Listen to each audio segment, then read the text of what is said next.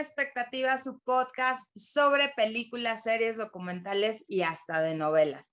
Como siempre, les doy la más cordial bienvenida. Yo soy Irene García y estoy con mi amiga crítica de cine y experta en series, Mariana García Olcina. ¿Cómo estás, Olcí? Oye, muy bien, porque ahora sí ya me creí lo de crítica de cine, experta en series. Ya tanto me lo repetiste que ya me lo creí. Entonces, gracias por subirme la autoestima. Así, créetelo, porque sí lo eres. La verdad es que si se van al Twitter de Mariana van a encontrar muchísimas eh, análisis de películas o de series. Entonces, no se lo pierdan, de verdad se los recomiendo. Es una gran, gran experta en este mundo y además cinéfila, que es el, lo que compartimos y cómo nació este podcast. Hoy les tengo una gran noticia. Acaba de decir Netflix que ya viene la segunda parte, la segunda temporada del juego del calamar. ¿Cómo ves, Mariana? Pues sí, es que lo estaba viendo en tus historias hace rato y dije, órale, ya hasta se me había olvidado, pero bueno, esperemos que sí esté buena la segunda parte. Yo siempre dije que con la primera eras más que suficiente, pero bueno, pueden hacer una buena historia si quieren, ¿no? Ojalá es lo que esperamos, que realmente sea una historia redonda, que tenga profundidad, que nos dé buenos personajes, porque realmente la, la, el manejo que le hicieron a cada uno de los, de los personajes que aparecieron en la primera temporada estaba muy bien, cada uno tenía como su razón de por qué estar en el juego del calamar. Esperemos que esto sea igual y no se vaya para abajo. La otra vez escuchaba que HBO hace cada temporada más eh, interesante, con más calidad y por eso se mantienen con muchas temporadas, ¿no? Recordemos a Game of Thrones, de Sex and the City también iba mejorando. Y Netflix lo que pasa es que empieza con una temporada que rompe cañón. Recordemos La Casa de Papel y luego va bajando. ¿No? Y no sé si es la historia o que quieran, como dices, ¿no? Que ya era para una temporada, una miniserie, y por ganar más dinero y por publicidad y eso van alargando y alargando y alargando y termina así de ya, por favor, que termine. ¿No? Entonces, crucemos deditos, pero es una gran noticia. Ya viene la segunda parte del juego del calamar. Y bueno, también les quiero recomendar que vayan a ver Jurassic World Dominion es la última entrega. Eso dicen y hago comillas entre que dicen que es la última, pero ya sabemos que igual en unos 5 o 10 años vuelvan a retomar la historia, porque la verdad es que es bastante, bastante comercial esto de los dinosaurios, pero esta entrega se reúnen, Mariana, los originales, el cast original de la primera Jurassic Park, que fue la verdad, una película que rompió con todo por la tecnología de hacer a los dinosaurios muy reales. Entonces, de verdad que es, eh, es un buen cierre. Yo la verdad quedé súper contenta. A mis hijos les gustaron mucho. Siento que es para mayores de 10, 12 años porque sí hay mucha violencia. Sí, los, los eh, dinosaurios pues son salvajes, ¿no? Digamos.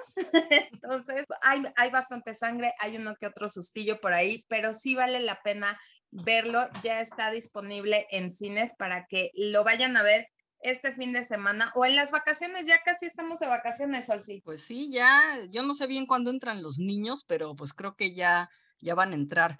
Oye, pero ahorita que estabas diciendo lo de HBO y lo de Netflix, es como quise, o sea, me cayó un 20 de repente porque dije, ah, pues HBO en realidad, pues tiene como que toda la experiencia de toda la vida de como empresa, hacer ellos las series, desarrollarlas, ¿no? Verlas desde el principio y todo. Y, y, Netflix, en cambio, pues fue una plataforma que empezó muy bien comprando, o sea, ellos acuérdate que lo que hicieron fue al principio comprar los derechos de todas las series que ponían ahí y luego empezaron a hacer contenido original, entre comillas, como tú dices, porque lo que hacen realmente es contratar gente por fuera y productoras por fuera que lo hacen. Entonces yo creo que a la mera hora, en realidad, pues tienen como mucho está muy disparejo la calidad, ¿no? Porque depende de las productoras, porque las productoras externas se encargan de hacer todo, o sea, de ver el guion, de contratar los guionistas, de desarrollar la serie, etcétera, etcétera. Entonces no tienen como un estándar que yo creo que HBO como empresa ya tiene un estándar que cuida mucho eso, ¿no? Entonces yo creo que así es. Totalmente, la verdad es que sí, sí se nota Ya ahorita lo está haciendo como tú dices, ya está contratando productoras externas para que le hagan la serie. Un ejemplo que tuvimos aquí fue el Club de Cuervos, ¿no? Que este Alasraki pues trajo todo su equipo que había hecho nosotros los nobles y entonces le aportó esa frescura, ese, em, ahora sí que su método ya probado de lo que funcionaba en Latinoamérica y fue un trancazo, pero pasó lo mismo, Olsi, y me duele decirlo porque soy súper fan de Netflix, ¿no? Iba bajando, iba bajando y van sacando nuevos personajes, bueno, hasta el spin-off de Lugo Sánchez, que era el asistente del Cuervo Mayor, ¿no? O sea, por tratar de rellenar. Y claro, están viendo la parte comercial de qué personaje tiene muchísimo como, como este éxito y entonces le desarrollaron como ese spin-off al, al asistente, que era un tipazo, la verdad es que era muy divertido, pero se va desgastando la fórmula, dices, ahí es lo mismo, o ya que flojera. Yo la verdad me encantaba Club de Cuervos, no vi el spin-off de, de Lugo Sánchez, lo confieso. ¿no? O sea, y, eso es lo que sucede. En cambio, como que HBO sí te va manteniendo con la trama, sí sabe cuándo parar, sí sabe cuándo decir ya hasta aquí, ¿no? Y bueno, esperemos, si esto funciona con Just Like That, que empezó medio mal, que se ponga mejor la siguiente temporada, sí tendremos que hacer podcast de, de nuevo, tenemos que hacer episodio de esto. Lo que pasa es que también yo, yo vi que ya viene Guerra de Vecinos 2, no sé si viste, creo que lo estrenan el viernes. Entonces, lo que estabas diciendo ahorita de Club de Cuervos, o sea, imagínate, Netflix contrató aquí en México a Fernando Sariñana y a Carolina Rivera, que pues bueno, eh, sí eh, tienen experiencia y le saben y todo, ¿no? Pero lo que han hecho, como Madre Solo hay dos y esto de Guerra de Vecinos, pues a, ti y a mí no nos gustó mucho, sí ha tenido mucho éxito, la verdad, ¿no? A ver cómo les va ahorita en la segunda temporada que viene de Guerra de Vecinos, pero pues bueno, otra vez volvemos a lo mismo, ¿no? Que Netflix, pues, quién sabe. O sea, lo que sí tiene Netflix es que contrata en cada país, contrata gente de ese país como para dar el éxito en el país, ¿no? Entonces, eso tiene Netflix también, ¿no? Pero HBO también, lo que estás diciendo, ya está contratando por fuera, porque, por ejemplo, yo he visto que Dopamine, que es la productora de Azteca, es una productora medio aparte de Azteca y está haciendo cosas para HBO, como la de Amarres, no sé si la has visto, pero es mexicana y está haciendo varias. No sé qué tan exitosas han sido, la verdad, ni sé cómo estén, pero pues sí, HBO también ya está eh, haciendo eso, ¿no? De contratar eh, productoras externas. Sí, no, y sabes qué es que la competencia también, no si digo, y esto fue eh, por la noticia, ¿no? De que Netflix perdió billones de dólares en este trimestre porque se le fueron no sé cuántos millones de suscriptores, ¿no? O sea, creo que perdieron dos millones, o sea, que es una cantidad irreal, pero también pongámonos a ver que está Star Plus tiene muy buen catálogo, tiene muy buenas producciones. Eh, digo, para rápido, DC SOS, que fue un trancazo y tuvieron en exclusiva la última temporada, que si eras fan y demás y no estabas en Estados Unidos para verlo en, en vivo, pues obviamente necesitábamos tener la, la aplicación. Entonces, Star Plus, con todo el, el apoyo y todo el respaldo de Disney, que es gigante. Entonces, bueno, ahí es una competencia loca.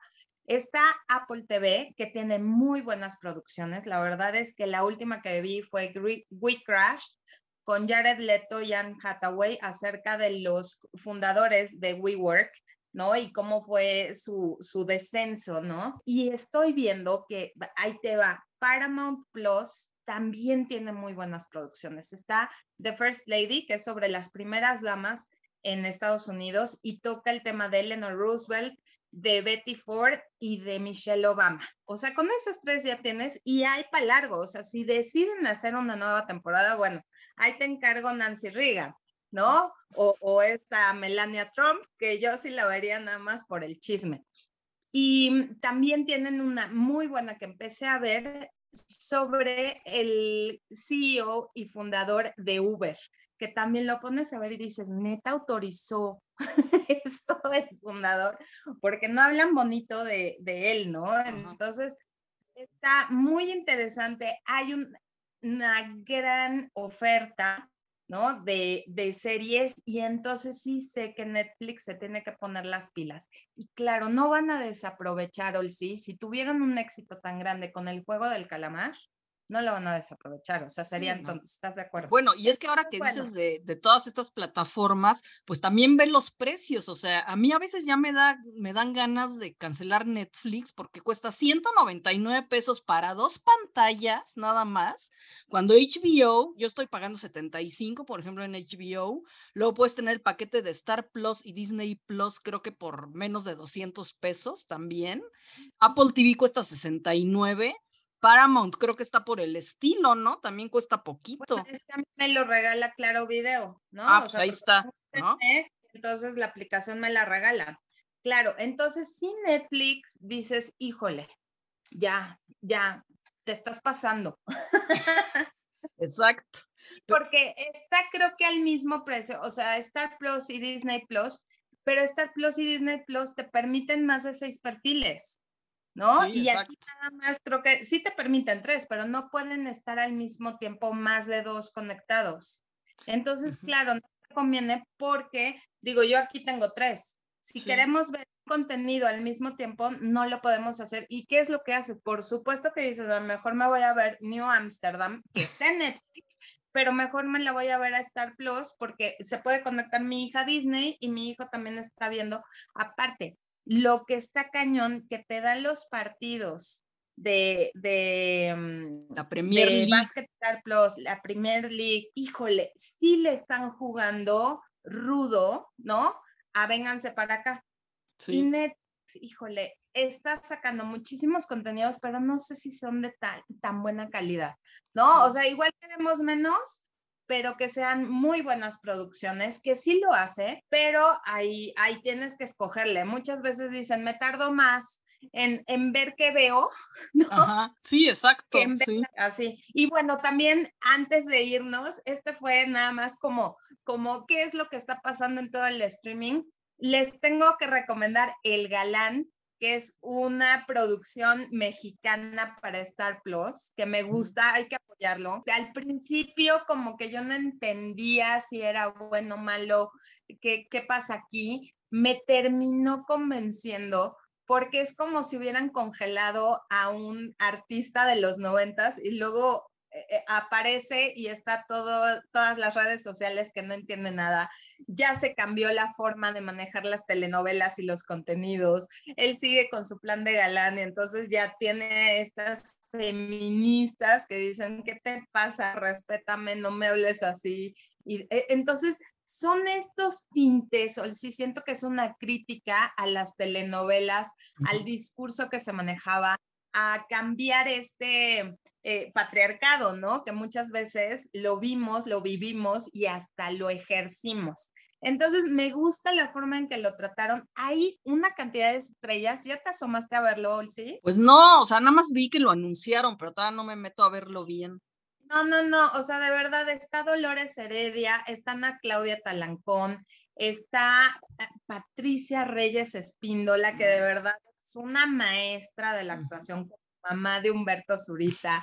El hijo de Humberto Zurita es quien hace, al final de cada episodio, te, te dan un, una probadita de la telenovela por la que se hizo tan famoso y, y, nuestro protagonista. Entonces es como un salto de tiempo y te mueres de la risa de, cómo ver las telenovelas, aunque es un cachito, dices, no manches, qué risa, sí así eran, así lo manejaban, ¿no? Y cuántas veces pasamos años viendo e, esa trama, ¿no? Y que la repetían y era la misma fórmula. Entonces, está interesante, tiene muy buena producción, de verdad echaron la casa por la ventana porque hay muchas estrellas, personas y, actores y actrices muy, muy reconocidos. Entonces, bien vale darse una vuelta por ahí a ver el galán. de verdad me sacó una que otra carcajada que disfruté mucho el cine. Sí, pues sí, le voy a dar una, una vista, ¿no? Y pues bueno, a ver, este, esperemos que Netflix se ponga las pilas también, porque sí da, a mí me ha dado como pena ya decirle adiós a Netflix, ¿no? Pero sí, sí he estado a punto. Exacto, no podemos, ahí seguimos, confiamos, le echamos porras, la verdad es que Stranger Things que fue el, el gran estreno de, del inicio del verano, mis hijos y yo la hemos disfrutado mucho, le invirtieron cañón, ha sido la serie más cara y ahorita pues les retribuyó, ¿no? Es la serie que más eh, se ha visto en toda la plataforma. Y si viene el juego del calamar, ahí están, ¿eh? Porque le quitó el, el trono a varias, pero vino Bridgerton, que también se convirtió en la más vista, y ahora este, Stranger Things. Entonces, bueno, tenemos fe, no podemos decirle que no, pero ojalá que sí se pongan a crear series con muy, muy buena producción, con muy buenas historias, que es lo que nos apasiona, ¿no? O sea, no nos importa, ahí estaremos, pero queremos que nos den buenas historias para comentar aquí en Sin Expectativa. Y bueno, nos despedimos, ya saben que nos encuentran en sinexpectativa.podcast en Instagram o en nuestras redes sociales yo estoy como irenegarcía.mx y tú, Mariana. Yo estoy como Olcina en Instagram y Olcina MX en Twitter. Así es, recuerden calificar este episodio, compartirlo con alguien más que le interese, que le guste todo esto del cine, series y documentales. Y nos escuchamos en el siguiente episodio. Muchísimas gracias. Bye. Bye.